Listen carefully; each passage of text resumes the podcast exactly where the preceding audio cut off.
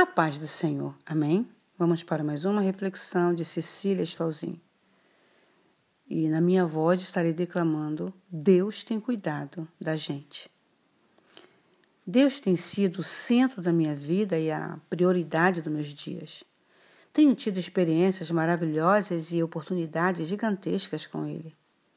Tenho me policiado mais e aprendido a caminhar devagar, buscando sempre não me envolver com aquilo que não soma que não acrescenta, nem muda nada em mim.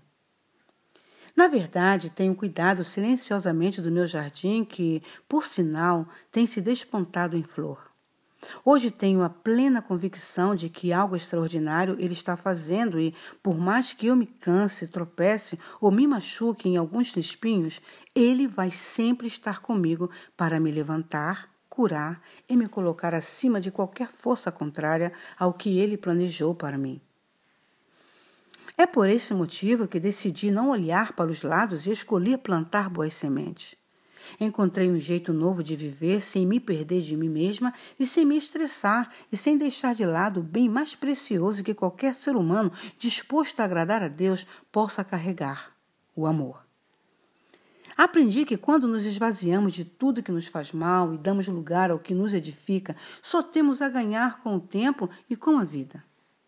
Mesmo que uns e outros nos persigam ou se levantem contra nós, estaremos sempre ali vivendo, vencendo e agradecendo ao Todo-Poderoso que, em sua fidelidade, nos cuida, nos protege, nos direciona e nos livra de qualquer laço maldito, mal feito e mal intencionado.